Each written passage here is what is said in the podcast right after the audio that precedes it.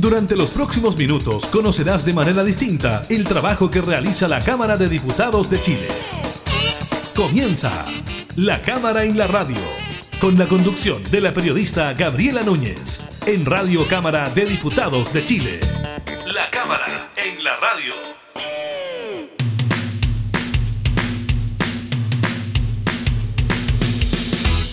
Hola, ¿qué tal? ¿Cómo están? Bienvenidas y bienvenidos a un nuevo programa de la Cámara en la Radio. Estamos eh, junto a ustedes, como siempre, entregando información legislativa y temas eh, de actualidad. En esta oportunidad estaremos revisando el último informe del MinSal de casos COVID-19, también las comunas que avanzan y retroceden en las cuarentenas. Estaremos conversando con el diputado Pablo Katz sobre la aprobación en la Cámara de Diputados del proyecto de ley que regula el trabajo en las plataformas digitales, los resultados de la última encuesta CEP y el reinicio de las campañas de cara a las elecciones del 15 y 16 de mayo. Iniciamos la cámara en la radio.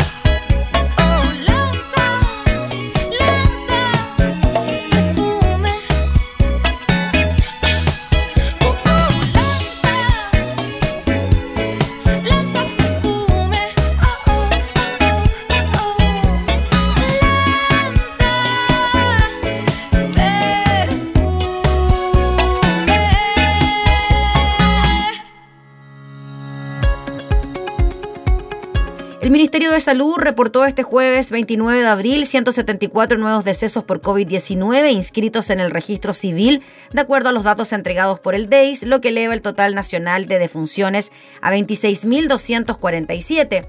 Además, informó 6.889 casos en las últimas 24 horas. De estos, 4.738 presentaron síntomas y 1.652 fueron asintomáticos.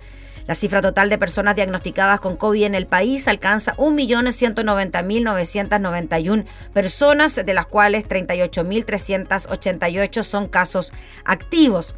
Los laboratorios informaron hoy los resultados de más de 63.000 PCR, lo que arrojó una positividad nacional de un 10,07%. Eh, de acuerdo al EMINSAL, todavía se disponen de 210 camas críticas.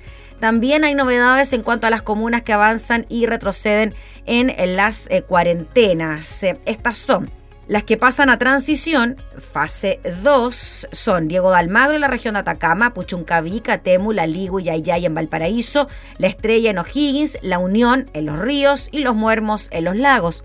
Mientras que avanzan a preparaciones, es decir, fase 3, las comunas de Navidad en O'Higgins, Río Ibáñez y Chile Chico en Aysén.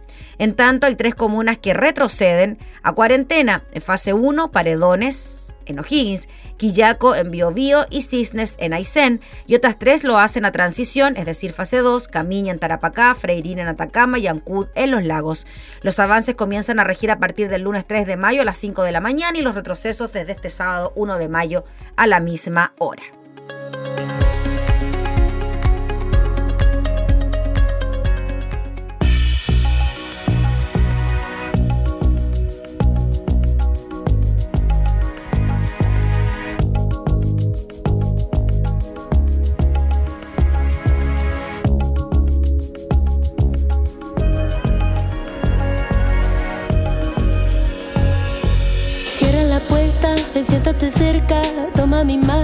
Mejor ya no hablar del pasado.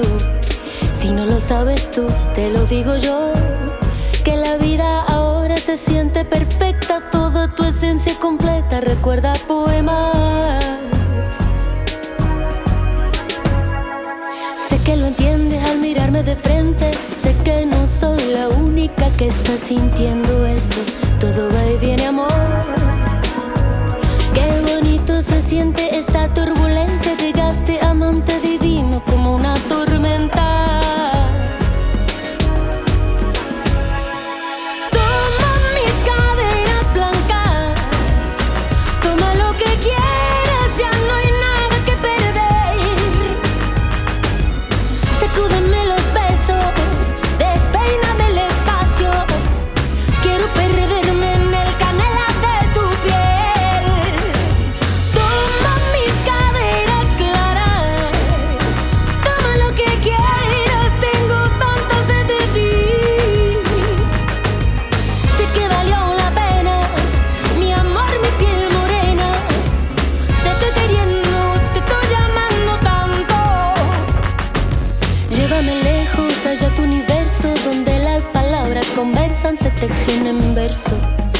Allí te esperaré.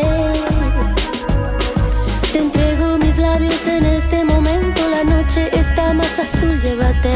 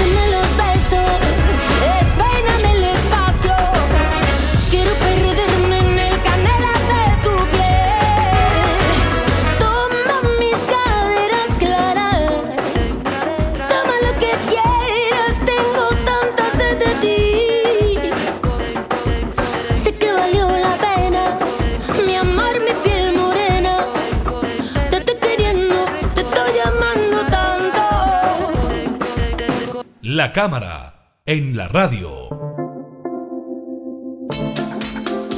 La Cámara de Diputadas y Diputados aprobó y despachó al Senado una norma que busca resguardar la situación de los trabajadores de plataformas digitales de servicio. Hemos visto cómo son cientos los trabajadores que están diariamente en, las calles, que trabajan por aplicaciones, pero que no vienen de la mano con ningún resguardo en su trabajo. Vamos a hablar de este tema con el diputado Pablo Caz. ¿Cómo está, diputado? Muchas gracias por recibirnos. ¿Cómo está, Gabriela? Pues muy buenos días. Un saludo grande también a ustedes ahí en en el equipo. Gracias, diputado. Y agradezco la oportunidad de conversar este tema que yo creo que es importante.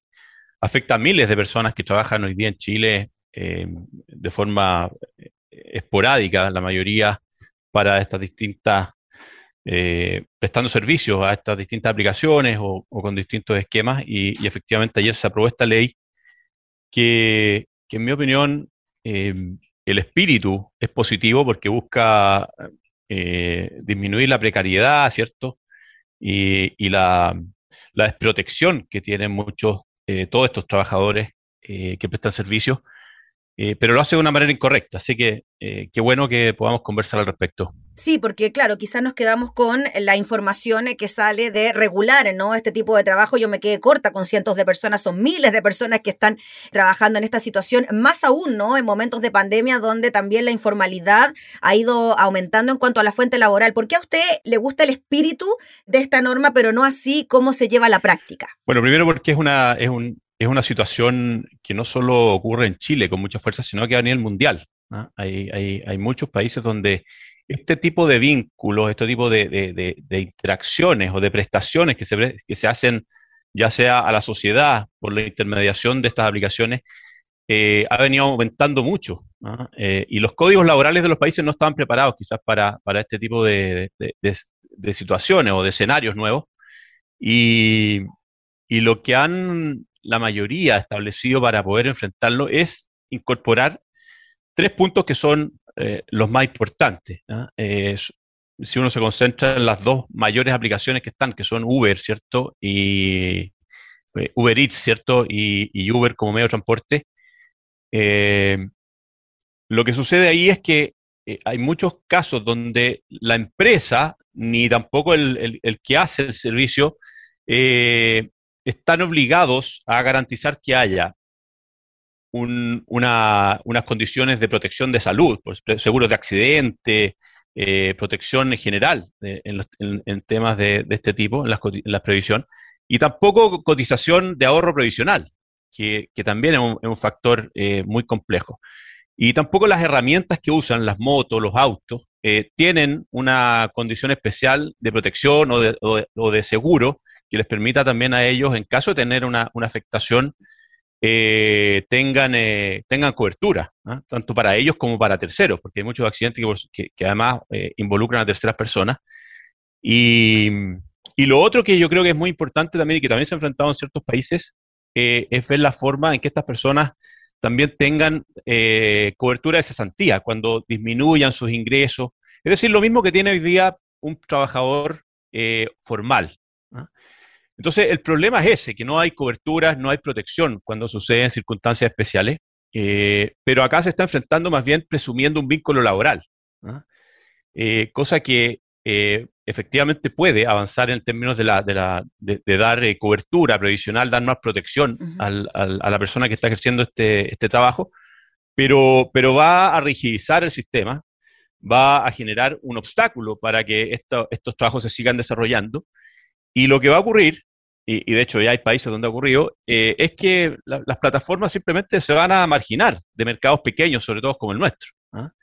Eh, o van a simplemente eh, establecer vínculos de prestación de estos servicios, porque lo que hace hoy día Uber y Rappi es generar una intermediación, una, una derivación de una demanda de una persona que se mete a estas plataformas con alguien que le pueda proveer, ¿cierto?, el servicio de trasladarlo o de llevarle la comida en este caso. Entonces, eh, lo que va a ocurrir con esta ley, si, es que se termina aprobándose en el Senado, es que estas plataformas probablemente lo van a hacer es contratar a empresas que son las que hagan la intermediación. Eh, y eso, por supuesto, va a rigidizar, va a convertirlas en un, sistema convencional de, repartición. Van a, van a ser una especie de radiotaxi en vez de ser hoy día las plataformas que permiten que una persona dedique ciertas horas del día a esto como un trabajo complementario, ayuda a los estudiantes que están, por ejemplo, en, una, en una, jornada de, académica y después en ciertas horas quieren tener un ingreso extra, o eh, una posibilidad de reinventarse de un trabajo cuando hay una, una, pandemia o hay una circunstancia extrema como la que estamos viviendo. Entonces, la flexibilidad que tienen hoy día estos mecanismos y que es algo que la gente valora, yo he hablado con muchas personas que participan en estas aplicaciones, es algo que ellos, que ellos buscan. ¿ah? Quieren determinar las horas de descanso, quieren determinar en qué horario van a trabajar y, ellos se van inscribiendo y, participando de acuerdo a sus posibilidades. Así que, como te digo, yo creo que el espíritu de buscar eh, disminuir la precariedad y la, desprotección social eh, me parece que es correcto, pero la forma en que lo hace es una manera muy retrógrada y, y que va a destruir muchas de estas posibilidades de empleo. ¿Y de qué forma se puede conseguir un equilibrio, diputado Kass, en eh, tener algún tipo de resguardo para estos trabajadores y al mismo tiempo que finalmente no se rigidiza el sistema como usted lo planteaba, que finalmente puedan seguir existiendo estas alternativas de trabajo part-time, de trabajo por horas, de que si termino mi trabajo formal puedo hacer otras horas de Uber, puedo hacer otras horas de Rappi, pero resguardando también mi integridad. ¿Cómo lograr aquel equilibrio? Bueno, yo en Chile no olvidemos que esta precariedad eh, afecta no solo a, a, las personas que prestan estos servicios en las aplicaciones, sino que a todos los prestadores de servicios. Yo mi vida, toda mi vida fui arquitecto y, yo hacía boletas de honorarios, nunca tuve ni cotización, ni protección eh, social, ni, salud, ni nada. Entonces, no estaba obligado a hacerlo, el sistema no me, no me lo, no estaba hecho para eso. Y yo creo que hay que avanzar en esa línea. El año pasado no se olvide que avanzamos un poco en que las cotizaciones, de, de, eh, ¿cierto? Lo que, las retenciones que se hacen respecto a los honorarios van destinadas en parte también al ahorro previsional. Eh, yo creo que sería muy importante que todo toda, toda prestación de servicios, por supuesto, con estas aplicaciones tiene que ser formal, tiene que existir un, un, mecanismo de pago, ¿cierto? Un, algo que respalde esa transferencia, y en esa transferencia tiene que existir un porcentaje que vaya destinado a, esta, a, esta, a estos objetivos esenciales que son la protección, como digo, de salud, la, el ahorro previsional, eh, las coberturas de seguro de cesantía, y, y, por lo tanto eso es lo que deberíamos empezar a establecer. ¿Ah? Eh, y es un mecanismo que, hoy día ya existe en, otras, en, nuestra legislación, ha funcionado relativamente bien. Por supuesto que tiene que ser algo gradual, porque las personas que estábamos siempre acostumbrados a las boletas de honorarios, eh, no, nos costó aceptar esto, que parte de lo que antes nos devolvían siempre en abril, tuviéramos que retenerlo para un, destino de, cotizaciones. Pero, pero creo que es el camino, el camino correcto. Acá, como digo, el objetivo es eh, tener estos complementos necesarios para la protección de cada uno. Y por parte de las empresas también, eh, diputado, usted nos decía, claro, si ven que la cancha se le pone muy compleja en un determinado país para seguir operando, pues bien, como son marcas internacionales a nivel mundial, pueden elegir también otros países para poder desarrollarse, ¿no? Por supuesto, por supuesto. Y, como te digo, elimina la principal ventaja que tenían estos, estos mecanismos de oferta de, de posibilidades de, trabajo o del ejercicio eh, part-time, ¿ah? que uno podía complementarlo con otro trabajo formal o, con otra actividad, acomodarlo los horarios personales de, no sé, una persona, un padre que está cuidando a sus hijos, eh, adaptar el, horario cuando ellos vayan al colegio, en, las posibilidades de trabajar. O sea, la flexibilidad yo creo que es algo que todos queremos, pero este proyecto que se aprobó no la permite, rigidiza absolutamente el sistema, eh, y, entiende que el único mecanismo para tener protección social es a través de un, contrato laboral, cosa que a mí me parece incorrecta. Eh, y, creo que el, proyecto que hoy día está desarrollándose en el Senado eh, avanza de mucho mejor manera en, este tema. Protección sin perder flexibilidad. Y la protección, diputado, como usted decía, se tiene que ir dando de forma gradual. Sí, yo creo que tiene que ser gradual. Tenemos que avanzar hacia allá, sin duda. Em, y además hay algo importante, que las empresas grandes, hoy día en Chile existen mecanismos en donde uno puede obligar a que las empresas grandes, en todas las intermediaciones, garanticen que esa cotización adicional se genere. Eh, y de hecho, hoy día hay eh, en nuestro sistema, por ejemplo, con la, eh, por ejemplo, en, la ley de la carne, por ejemplo, mm. está, cuando uno compra em, carne a pequeños proveedores, la ley exige que eh, sea la empresa comprante la que retiene el IVA ¿Te fijas? Entonces, hay mecanismos donde uno puede obligar a que al mayor, a la que tiene mayor capacidad de contabilidad, de generación de, una cosa administrativa, se haga cargo de que esas cotizaciones y todo eso se pague. ¿ah? No, se lo delega a los pequeños usuarios que un gallo que hace, no sé, dos, tres horas a la semana de Uber no puede estar haciendo una contabilidad para pagar cotización, emitir boletas, quizás muy complejo. Si uno lo delega a la empresa, ellas probablemente eh, podrían garantizar de que esto ocurra para pagar Em, pero no em, sin caer en la rigidización de un contrato laboral que, ya es otra cosa. ¿Hacer un descuento de alguna forma obligatorio por medio de la misma boleta de honorarios, algo así? Así es, así se hace hoy día. Con la boleta de honorario una parte va a la previsión social. Eh, generar una especie de, no sé, un, gravamen a cada transacción. Hoy día existe el gravamen del IVA, que es un impuesto. Existe las retenciones, ¿cierto?, de impuestos que se hacían en la boleta de honorario. Se podría generar algo equivalente en cada transacción con estas personas y que eso vaya destinado, asociado al root de la persona, a todos estos ítems de protección.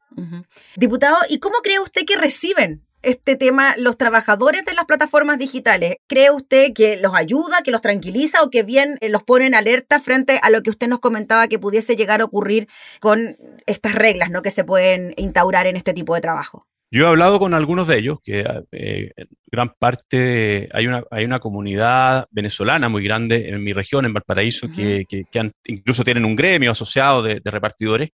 Yo he hablado con ellos y ellos se ilusionan con este proyecto de ley porque eh, ellos lo que buscan es la protección social. Claro. También por una regularización eh, de sus trámites de migración, me imagino también, ¿no? No, la, la gran mayoría están regulares en Chile. Ah, ya, ok, perfecto. Tienen este tema y además tienen otros, eh, otros trabajos y ellos, eh, algunos de ellos esto lo ocupan con complemento. Pero efectivamente, eh, lo que ellos quieren es que haya, que tengan protección. Ellos tienen accidentes, a veces los asaltan, le rompen las... O sea, tienen, tienen una vulnerabilidad al, desempeñar su trabajo muy grande. No tienen cobertura si es que ellos tienen un accidente, quedan paralizados un mes, no tienen nada que les, entregue un, un resguardo económico durante el tiempo que están paralizados. O sea, hay mucha desprotección. Y ellos se ilusionan con este proyecto de ley pensando que les va a entregar eso, pero no hacen la reflexión de que esto va a generar una rigidización. Eh, yo, yo lo he explicado, se lo he conversado y cuando uno se lo explica lo entienden, ¿ah? eh, de que esto efectivamente los va a afectar en el largo plazo.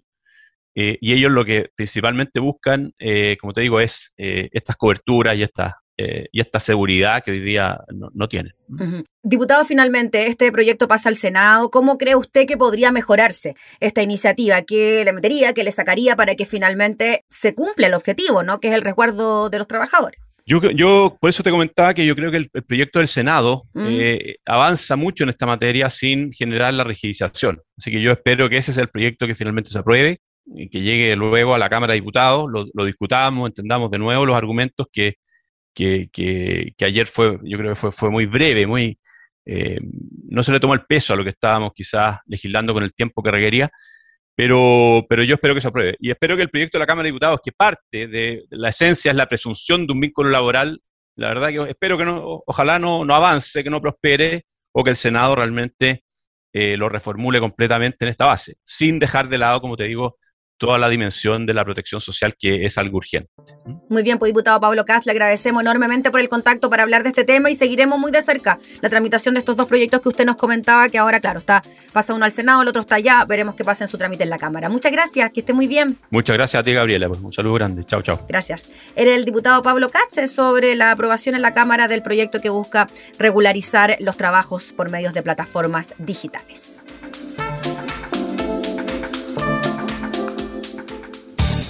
Estás escuchando La Cámara en la Radio, con la conducción de la periodista Gabriela Núñez.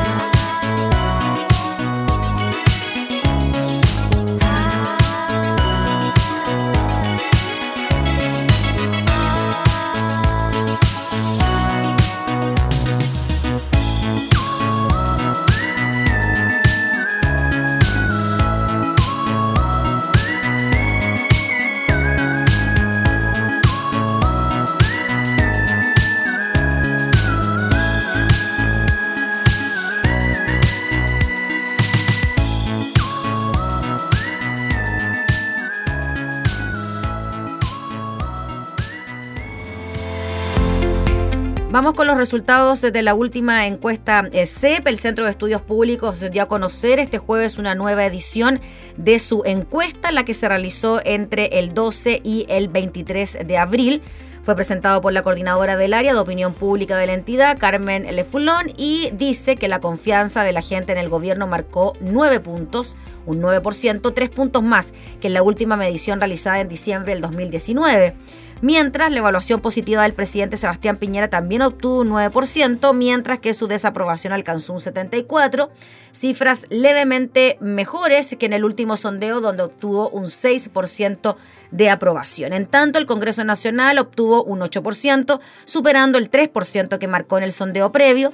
Sin embargo, ambas instituciones se ubicaron como las instituciones con peores registros. En los primeros lugares, en tanto, se ubicó la PDI, y las radios, seguidos de las Fuerzas Armadas, carabineros, municipalidades, diarios, sindicatos y redes sociales. Luego aparecieron las iglesias evangélicas y católicas, las empresas privadas. La lista prosiguió con tribunales de justicia, televisión, ministerio público, cerrada, como ya decíamos, con el Poder Ejecutivo, Legislativo y colectividades políticas. También la encuesta CEP nos trajo resultados en cuanto a los personajes mejor evaluados, según arrojó la última encuesta CEP, dada a conocer este jueves, la diputada Pamela Giles, la presidenta del Colegio Médico Isquiasiches, el ministro de Salud Enrique París y el alcalde de Las Condes Joaquín Lavín lideran el ranking de evaluación positiva de personajes políticos. De acuerdo al sondeo, la diputada y presidenciable del Partido Humanista alcanzó un 54% de evaluación positiva versus un 28% de evaluación negativa. Le sigue Siches y el ministro París. En cuarto lugar aparece el alcalde Lavín y uno de los abanderados de la UDI con un 32% de evaluación positiva. Tras él aparecen el abanderado independiente Sebastián Sichel, le sigue la carta de RN y el primario Desbordes. Tras esto surge la expresidenta Michelle Bachelet con un 28% de evaluación positiva, la alcaldesa de Providencia Evelyn Matei y la presidenta del Senado Yasna Proboste. Después siguen la senadora y presidenciable de la ABC Jimena Rencón, el abanderado del PPD Heraldo Muñoz y el alcalde de Recoleta y candidato del PC Daniel Jaue, que alcanzaron estos últimos un 24% de evaluación positiva. Otros dos presidenciables que aparecen en el ranking son la carta del Partido Socialista Paula Narváez, con un 20% de respaldo, el abanderado de Bópoli con un 17%, al igual que el candidato del Partido Republicano José Antonio Cas, más abajo con un 15% aparece Gabriel Boric.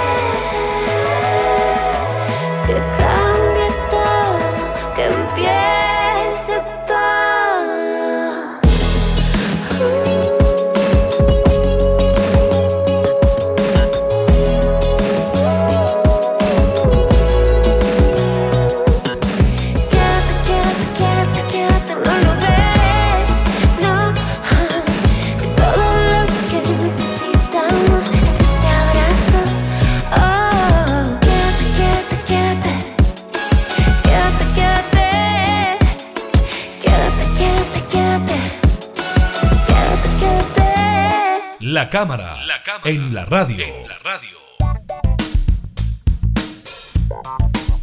Originalmente las elecciones para concejales, alcaldes, gobernadores y constituyentes estaban programadas para el 10 y 11 de abril, sin embargo las cifras propias de la pandemia de coronavirus llevaron a las autoridades a reconsiderar la fecha de realización de estos comicios, luego que el 30 de marzo luego que el 30 de marzo el Ejecutivo ingresara un proyecto para aplazar las votaciones y tras los respectivos trámites legislativos en el Congreso, el 7 de abril fue publicada en el diario oficial la reforma que pospone las elecciones para el 15 y 16 de mayo.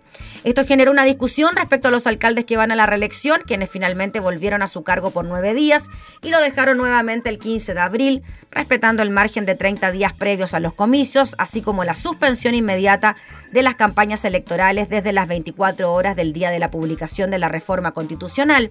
Así, desde este jueves 29 de abril y hasta el 13 de mayo, los distintos candidatos pueden retomar sus actividades y elementos de propaganda a través de prensa escrita y radioemisoras, medios de comunicación social, plataformas digitales, redes sociales, así como actividades por medio de brigadistas y carteles, palomas o volantes en espacios públicos como plazas y parques.